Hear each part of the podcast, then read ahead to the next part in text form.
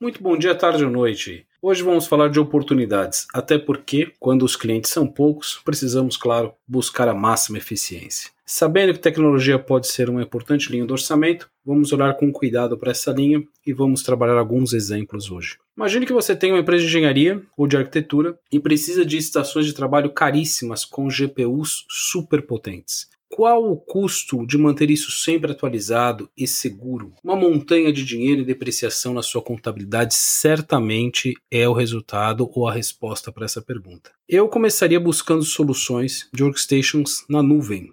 Isso mesmo, não são das estações de trabalho, são workstations de alta capacidade computacional na nuvem e que podem ser usados a partir de um notebook comum, muito barato, ou seja, todo o custo da potência e da memória necessárias estão na nuvem e não numa linha na sua contabilidade. Isso é realmente um caso interessante onde a gente não altera nenhum sistema ou aplicação, apenas fazemos uso de um recurso que já está disponível e que pode ser muito mais eficiente do que o velho hábito e tendência de comprar máquinas potentes para as nossas equipes de engenharia, de arquitetura ou de campo que necessitem de muita capacidade de processamento. Sérgio, o que você acha dessa abordagem? É um caminho para tornar rapidamente as áreas de tecnologia, os cursos de tecnologia mais inteligentes?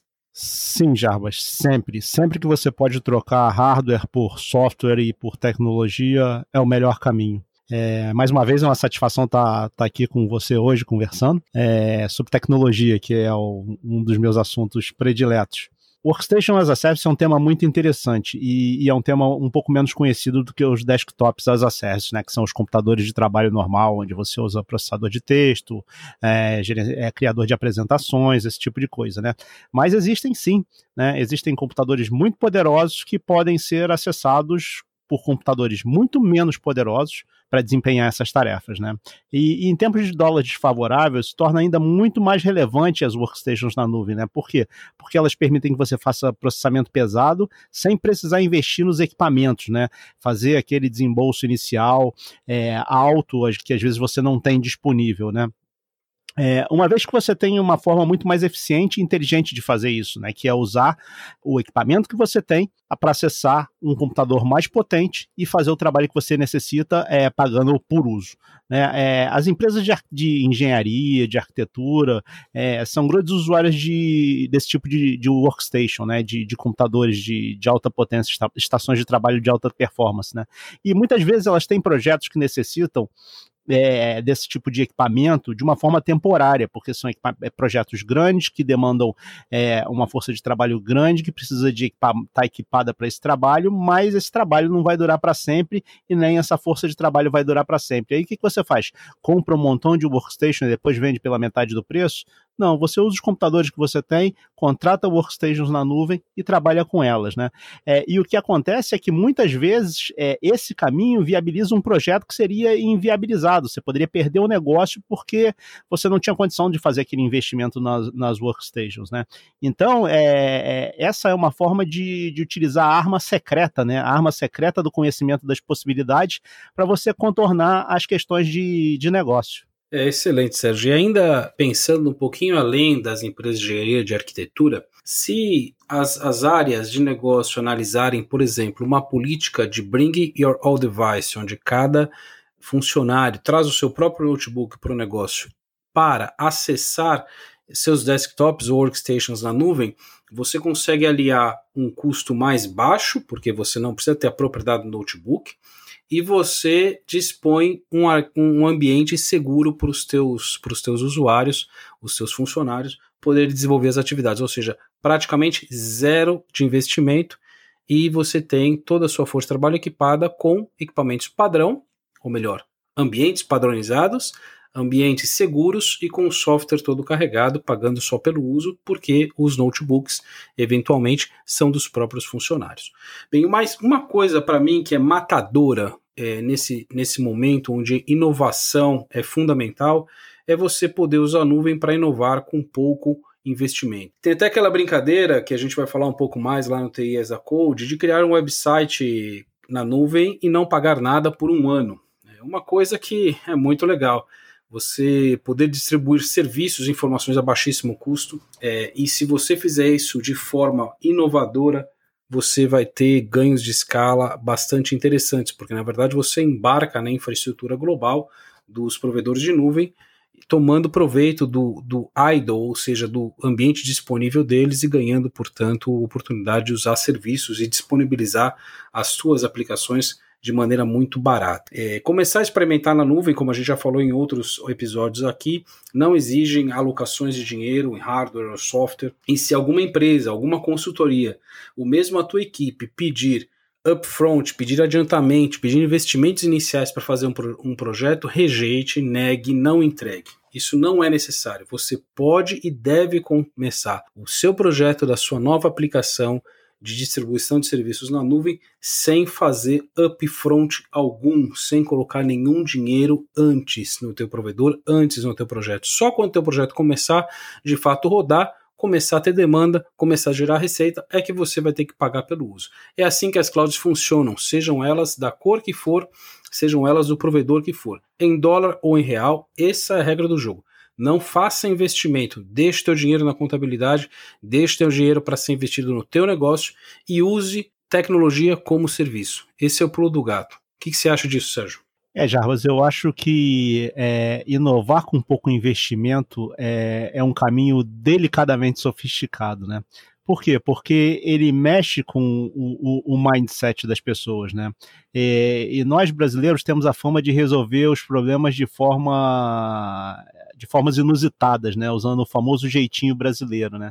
E ao mesmo tempo, é, nós somos muito refratários a mudar o jeito que a gente faz as coisas e também muito, muito apegados à, trad à, tradução, à tradição, né? E também muito apegados à tradição de que para resolver um problema de, de TI, a primeira coisa que você tem que fazer é comprar o servidor. Nuvem, no máximo, é uma área para você fazer backup remoto, né? É um disco que fica guardado lá em algum lugar para fazer backup, mas esse negócio é muito novo ainda, né? Comprar um servidor é muito melhor, por quê? Porque você paga apenas uma vez aquele servidor, né? E não fica pagando todo mês. E em dólares, né? É uma empresa que não entrega nada físico para você, né? É claro que isso é uma provocação, gente, mas é, é, ainda é a forma que muitas pessoas pensam, né? E está na hora de mudar isso, né? Por isso que a gente está aqui, o nosso objetivo é compartilhar esse conhecimento e trazer a informação para você de que existem caminhos diferentes do, do descrito acima, né? Ah, e se você ficou curioso sobre a, a, a questão da, das workstations, né, a gente pode citar alguns exemplos de produtos da Amazon Web Services, por exemplo, o AWS, que fazem isso, né? Tem o Amazon Workspaces, que serve para você ter desktops na, na nuvem, né? Muito útil nesse período que está agora, né? Onde você precisa botar as pessoas em casa e dar formas delas trabalharem de, de forma segura, né? E você tem para outro produto também que chama-se AppStream, que é o Workstation as a Service, né? Você pode definir máquinas de tamanho enorme, utilizá-las através do, do AppStream, né? Isso serve para CADs e até para aqueles su jogos super pesados que você precisa de um computador enorme para executar, né? E não parando aí, já tem um passo à frente, né? Que é o AWS Sumerian, né?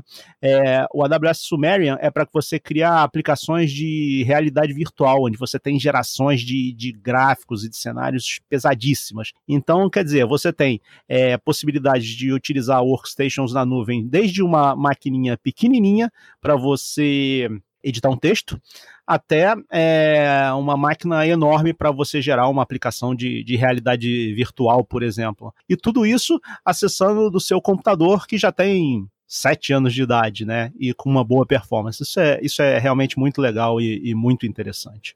E sem perceber, pessoal, nós preenchemos é, o nosso quadrante das oportunidades da nossa tão prometida análise SWOT. É, agora que a gente está olhando um pouco melhor para as oportunidades, e eu digo que a gente preencheu só um pedacinho mesmo, porque as oportunidades neste campo, onde você transforma investimento fixo em serviço, e melhor que transformar em serviço, transformar em serviço sob demanda, como às vezes a gente brinca, tô no meu escritório, a luz está acesa, eu pago pela energia. Se eu saio, eu desligo a luz, não pago pela energia essa característica interminável das oportunidades que a gente tem dentro de tecnologia leva você ter a lição de casa de definitivamente listar cada linha do seu orçamento, conversar com um provedor de confiança, com alguém experimentado e começar a mapear como tornar cada um desses itens mais eficientes. A cloud pode não ser resposta para tudo, mas ela tem a capacidade de te habilitar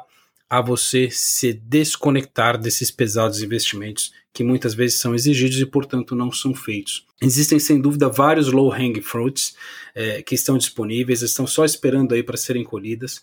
De novo, lista as suas linhas, olhe as alternativas, faça um plano, mais importante de tudo, execute seu plano. Rapidamente você vai perceber que você foi capaz de reduzir suas despesas, aumentar suas margens, e aí você pode ou dar desconto para os seus, seus clientes, ou então ficar com um pouco mais de lucro no seu bolso. Espero que vocês tenham gostado desse podcast. Foram apenas insights. A gente está tentando ir além da transformação das aplicações para mostrar para vocês que existem outras alternativas. Não deixem de usar a nuvem como um habilitador de ganhos para o seu negócio. Não use a nuvem apenas como alternativas mais simples para fazer coisas corriqueiras. Não, inove usando a nuvem. Vamos em frente. Até o próximo podcast. Muito obrigado a todos pelo prazer e pela oportunidade de poder conversar, como o Sérgio sempre fala, desse assunto que nos, nos deixa tão felizes e tão é, motivados por contar as coisas que a gente conhece, que a gente já está experimentando. Sérgio, um abraço para você de novo e a toda a nossa audiência. Até mais, pessoal.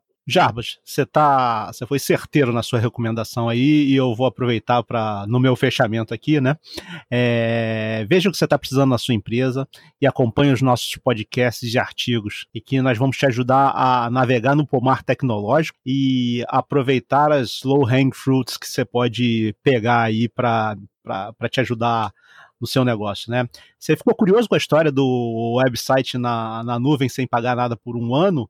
Ah, e ainda tem um bônus, hein? Distribuído mundialmente com baixíssima latência, ou seja, com tempo de resposta rápido, seja aqui ou seja no Japão. Te convidamos, né? E nós vamos construir isso passo a passo com você, né? Se você quiser participar, não deixe de acompanhar os nossos próximos episódios do nosso novo podcast, né, o TIS Code, que é, é o irmão técnico do TI Exec, que você está escutando agora, que não vai morrer, continua seguindo o seu caminho. É, não esqueçam de seguir a gente no LinkedIn, a gente adora, é, adoraríamos se você pudesse nos enviar sugestões e perguntas, né? Pergunte pra gente, não quer perguntar lá nos comentários, mande uma mensagem privada, a gente responde. É, o resumo da nossa mensagem de hoje, é, gente, é, é sempre essa, né? Siga em frente, olhando para frente, o mais distante possível, mas não deixe de olhar para baixo para enxergar os possíveis obstáculos que, que se escondem da nossa vista pelo, pelo caminho, né? Ah, e olhe sempre para cima e para pegar as, as frutas que estão ao alcance da sua mão, né?